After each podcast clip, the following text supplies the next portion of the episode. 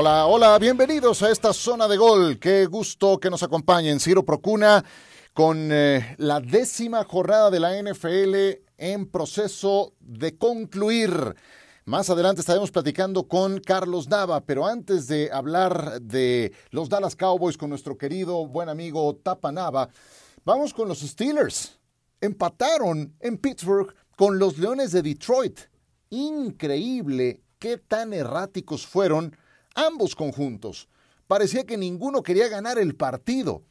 El empate no es propio de la NFL, pero cuando se juntan semejantes carencias mutuas, nos encontramos con un partido semejante. Además, lluvia, etcétera, etcétera. Varias conclusiones que nos deja este partido. A ver, yo, yo creo que la más dolorosa para los Steelers es que ya sabíamos que Mason Rudolph no es la respuesta para el día después de que Ben Roethlisberger decida retirarse. Eso no es nuevo. Lo preocupante es que siga siendo la única opción para los Steelers cuando Roethlisberger no está disponible. No olviden que fue el sábado por la noche que se supo que era positivo en COVID y que no podría jugar el partido contra Detroit. Rudolph es malísimo. Me hizo extrañar a Big Ben con todo y sus 39 años de edad, con todo y su inconsistencia, con todo y su nula movilidad fueron de la primera serie ofensiva, fuera de la primera serie ofensiva que terminó en un pase de touchdown de James Washington. Lo demás fue un auténtico parto para los acereros de Pittsburgh. Mm, después de esa serie ofensiva ya citada, que terminó en seis puntos, lo que lograron fueron tres goles de campo, seis patadas de despeje, una intercepción y dos balones sueltos. Y uno de esos goles de campo se consiguió después de que tuvieron primera oportunidad y gol en la yarda 5 de los Lions, pero no fueron capaces de avanzar ni siquiera una yarda. En tercera oportunidad para anotar en zona de gol, Rudolph le puso una pedrada horrenda a Ray Ray McLeod, imperdonable porque tenía todo para lograr el touchdown. No nada más es la pobreza del porcentaje de completos de Rudolph, 30 de 50, 7 eh, de 17 en conversiones de tercer down. También hay que ver algunos pases que no terminaron en intercepciones, pero que llevaban toda la etiqueta, que salían rebotados porque iban adelantados o atrasados porque eran desviados en la línea, y eso le daba una oportunidad a los defensivos de Detroit de interceptarlo. Entonces, no nada más nos guiemos porque lo interceptaron solamente una vez. Varios de los pases que terminaron incompletos fueron de pobre calidad. Una muestra más de que Mason Rudolph no es la solución a largo plazo, la hemos visto este domingo en Heinz Field. El problema es que Big Ben está un año más cerca de los 40 de edad y cada vez más próximo del retiro. Eso yo creo que es lo, más preocupante para Pittsburgh, viendo un poco más allá. Porque eh, Pittsburgh, cierto es que no pierde desde hace prácticamente un mes, desde el 3 de octubre, pero ahora les voy a presentar otro enfoque para, para que nos llevemos una idea más concreta de lo que ocurre después de este juego que termina empatado. Eh, los balones sueltos que tuvieron los Steelers fueron muy costosos, el de Deontay Johnson y el de Pratt Firemouth, cuando estaban ya a tiro de piedra para ganar el partido. Los Steelers terminan muy debilitados este partido, no jugó Chase Claypool, perdieron en la primera mitad a Joe Hayden, en la segunda mitad a TJ Watt, que sufrió un golpe muy delicado de uno de sus compañeros en la rodilla izquierda. Minka Fitzpatrick ya también andaba eh, pues eh, llegando al final del partido con la reserva del tanque. En fin, que fuera de baluartes como Najee Harris al ataque, del lado defensivo como Cameron Hayward, que me encanta este jugadorazo, o como Alex Highsmith, que sigue creciendo en su nivel linebacker, pues lo de hoy fue un sufrimiento yo creo que innecesario contra tal vez el peor equipo de la NFL, estos Leones de Detroit, que no, no, le ganan a los Steelers desde 1955, antes de que la familia Ford siquiera comprara a esta franquicia. Y como ya les decía hace un momento, es muy cierto que los Steelers no pierden desde el 3 de octubre en aquel partido contra los empacadores de Green Bay. Después de eso le ganaron a Denver, le ganaron a Seattle, tuvieron su semana de descanso, fueron a Cleveland y ganaron, recibieron a Chicago y ganaron y ahora este empate contra Detroit. Sí, pero, pero el cómo es algo que, que yo creo que sigue alarmando a los fieles aficionados de los Steelers. Y para concluir les diría lo que viene por delante del conjunto de los Steelers. Viene por delante visitas a Los Ángeles para enfrentar a Chargers, visita a Cincinnati para medirse a los Bengals, recibirán a Baltimore 5 de diciembre, visitarán a Minnesota recibirán a Tennessee, que es el equipo mejor rankeado de la conferencia americana, visitan a Kansas City, reciben a Cleveland y visitan a los Cuervos de Baltimore. Ustedes díganme si luce accesible ese cierre de temporada. No está nada fácil para los acereros de Pittsburgh. ¿Ustedes cómo vieron el partido? Me interesa también saber sus puntos de vista. En un instante, Carlos Nava con nosotros, Tapa Nava desde Arlington, Texas, para conocer los detalles del triunfo de Dallas aplastante sobre los Atlanta Falcons. Es zona de gol, Ciro Procuna.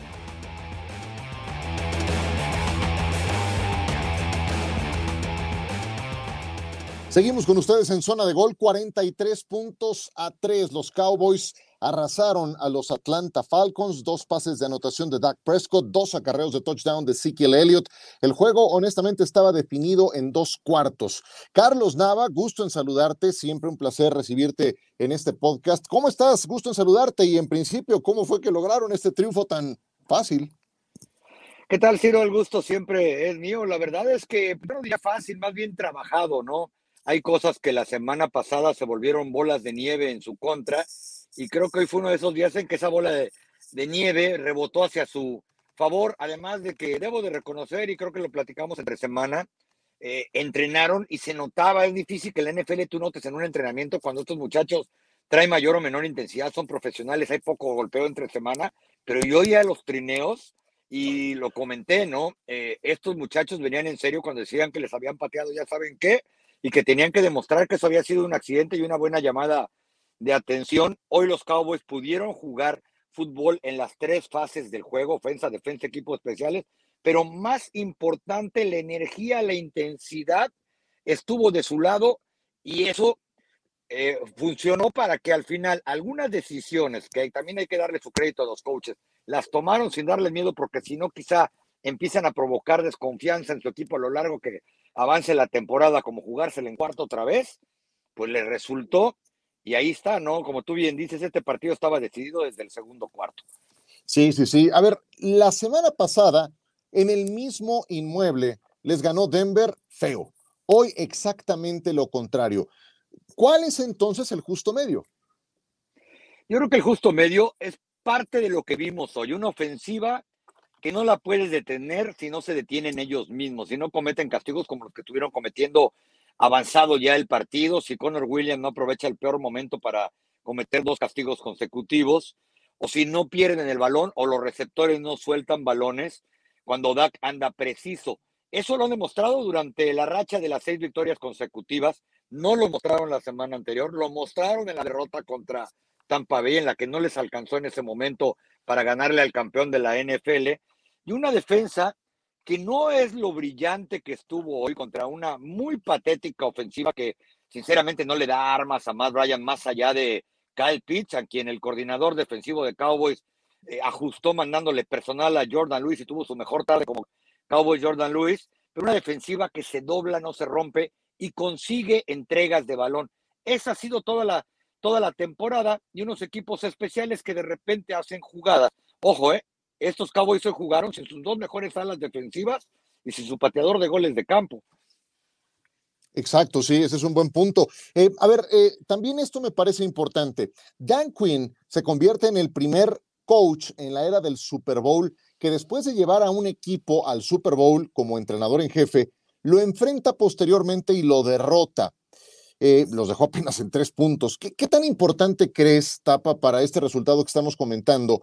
Eh, ha sido eh, el conocimiento que Dan Quinn puede tener de las virtudes y defectos de gente, por ejemplo, como Matt Ryan. Yo creo que fue muy importante.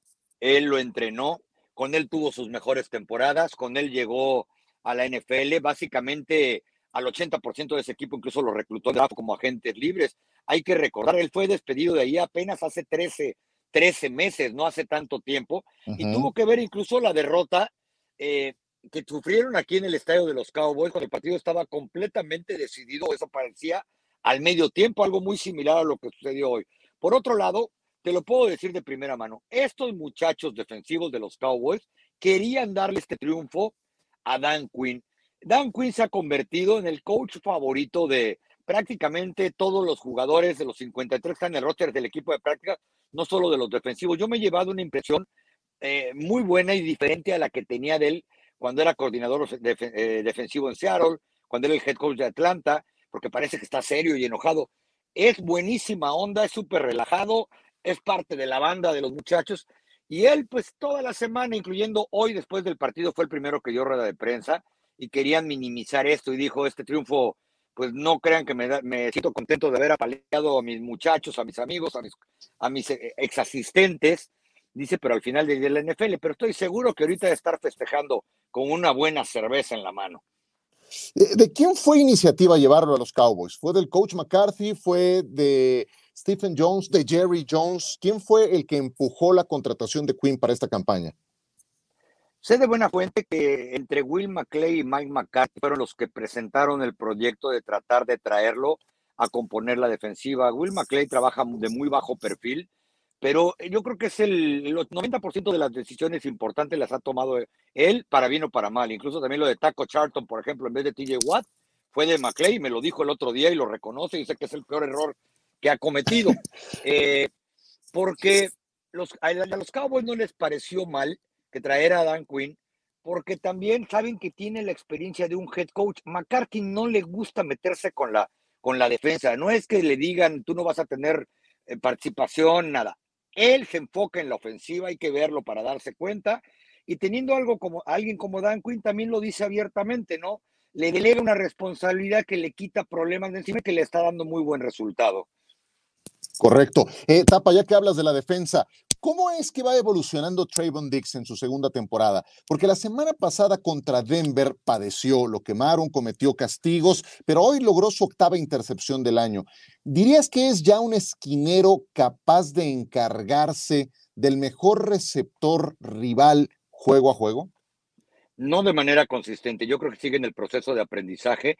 Yo creo que muchas veces medimos todo en esta liga por números y sí suenan rimbombantes, ocho intercepciones en nueve partidos, cerró la temporada pasada con otras tres o cuatro, pero no solamente fue el juego anterior contra Minnesota, también lo quemaron de manera regular. También ha hecho muy buen trabajo contra receptores de alto perfil en esta liga, en esta temporada, pero él mismo reconoce que está en un proceso, como dijo el otro día entre semana, en el que no está seguro si él podría encargarse de su propio hermano que juega en Búfalo durante todo un partido pero creo que sí es un esquinero elite en proceso. Pero, reitero, dista de decir toda la película esas ocho intercepciones. Además, hoy ya lo habían quemado dos veces cuando interceptó. Sí, y me, hace recordar mucho a Everson Walls, que también tenía una cantidad semejante de intercepciones, pero lo seguían retando los corebacks rivales. O sea, tampoco era eh, un, eh, jugador que evitaran los mariscales de campo rivales. Entonces, bueno, tiene, tiene mucho sentido lo que me dice Estapa de que está todavía en proceso de convertirse en esa clase de jugador. Te voy a pedir 20 segundos de respuesta a las siguientes cuatro preguntas, a cada una de las siguientes cuatro preguntas que te voy a hacer. Viéndolo objetivamente, ¿Dallas es mejor que Green Bay? Yo creo que sí, porque tiene una ofensiva más completa, depende menos de ciertos jugadores y creo que su defensa es capaz de hacer más jugadas. Ojo, no creo que sea mejor, pero puede conseguirle campo corto a su coreback. Sí, es mejor que Green Bay. ¿Dallas es mejor que Arizona, querido Tapa?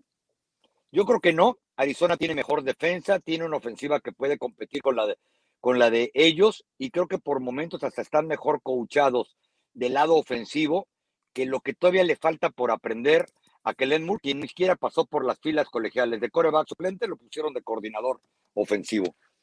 Correcto. ¿Dallas es mejor que los Rams, en tu opinión?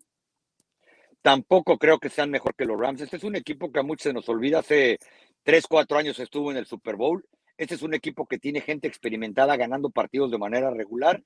Tiene mejor, mucho mejor defensa los Rams. Y bueno, la última vez que se enfrentaron en playoffs les pasaron por encima los Rams a los Cowboys. A manera de contexto para lo que viene, que me imagino ya sabes por dónde va. Hoy Washington le ganó por 10 puntos a los Bucaneros de Tampa Bay. ¿Dallas es mejor que Tampa? En este momento creo que sí, porque creo que la ofensiva es más balanceada. Creo que los Cowboys, a pesar de los nombres que tiene Tampa, puede correr mejor el balón. Creo que puede repartir mejor la bola. Hoy Dak Prescott le envió pases a 10 receptores diferentes. Y creo que la defensa, y lo mostró precisamente contra Tampa, eh, puede sacar jugadas cuando ya les avanzaron sin permitir eh, anotaciones rápidas, obviamente con la excepción de Denver, ¿no? Perfecto. Entonces, quiero entender que me los pones en un podium, ¿no? entre los tres mejores de la conferencia nacional. Es probable que después de este partido sí, veremos qué sucede la próxima semana, porque si me lo has preguntado hace un domingo, probablemente te diría que eran este, candidatos a la segunda división, ¿no? Después de lo que les hicieron. a descender y mira que no hay descenso. Pero bueno, en fin, eh, como siempre, un gusto saludarte, querido Tapa, eh, siguiendo en directo los partidos de los Dallas Cowboys, tu partido 101 que has cubierto en eh, el ATT Stadium en Arlington. Te mando un abrazo y te felicito por semejante número, Tapa. Gracias. Al contrario, y hoy, por cierto, me tocó ver a Everson Walls, tiene una suite a nivel cancha y ahí está siempre, ¿eh? es parte importante de esta organización todavía como empleado número 24 en los 80, él con Dennis Thurman, con Charlie Waters. Y ya no me alcanzo a acordar si estuvieron juntos él y Cliff Harris, el recientemente ingresado al Salón de la Fama. Creo que Harris alcanzó a ir antes, pero sí, hombre, de aquellos Cowboys que llegaron a tres finales de conferencia de manera consecutiva. Gracias, querido Tapa. Fuerte abrazo. Igualmente, Carlos Nava, seguimos.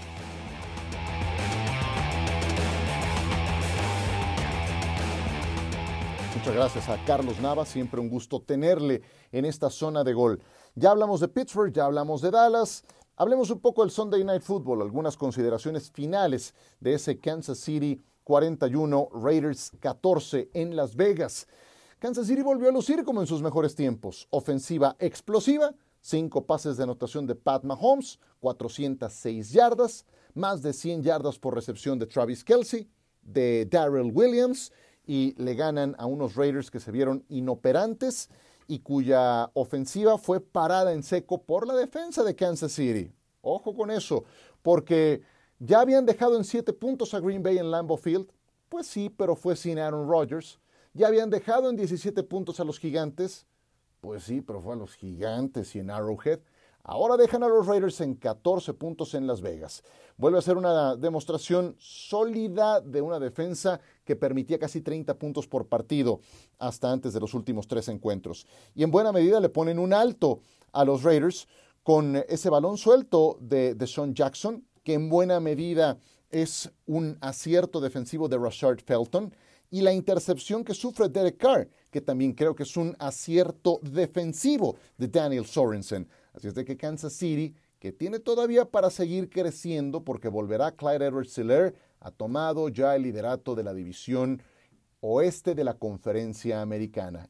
Su próximo partido será contra los Dallas Cowboys. Veremos si son capaces de mantener ese juego equilibrado que les estamos empezando a ver muy productivos al ataque, como finalmente ocurrió, y sólidos a la defensiva. Hablando de la conferencia americana que ofrece todavía muchas dudas y de que Kansas City es nuevo líder, pues Buffalo se mantiene al frente en la división este, pero ya tienen el retrovisor ni más ni menos que a los Patriotas de Nueva Inglaterra. Buffalo le ganó con autoridad a los Jets de Nueva York, lograron cuatro intercepciones, la defensa de los Bills está convertida en una de las mejores de la NFL, gran trabajo el que ha hecho su coordinador Leslie Fraser, y los Patriotas los Patriotas, atención, le hicieron 45 puntos en Foxboro a los Cleveland Browns. Yo sostengo que el señor Belichick es de los entrenadores que he visto, junto con Bill Walsh, los dos mejores de los que yo he visto. Veo fútbol americano de la NFL desde principios de los 80.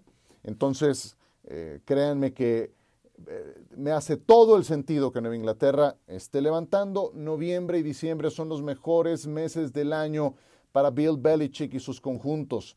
Poco a poco van subiendo. Mac Jones lanzó tres pases de anotación. No tenían a su corredor titular, a Damien Harris. Ramondre Stevenson, un novato que quedó por ahí perdido cuarta, quinta ronda, 20 acarreos, 100 yardas, dos anotaciones. Sacudieron a Baker Mayfield, que no terminó el partido. Baker Mayfield tuvo 11 de 21 para 73 yardas. Ahí van los Patriotas, no los pierdan de vista. Sigo pensando que el mejor equipo de la conferencia americana al final de la historia va a ser Buffalo, pero Nueva Inglaterra se va a meter a postemporada, lo dije desde septiembre, lo sostengo. Y Tennessee tiene otra vez por una semana más la mejor marca. Le ganaron a los Santos de Nueva Orleans con eh, un juego que se cerró mucho al final por dos puntos nada más. Están con ocho ganados y dos perdidos. Y la principal diferencia de Tennessee este año en relación al pasado es que ahora sí son capaces de ponerle presión al coreback rival.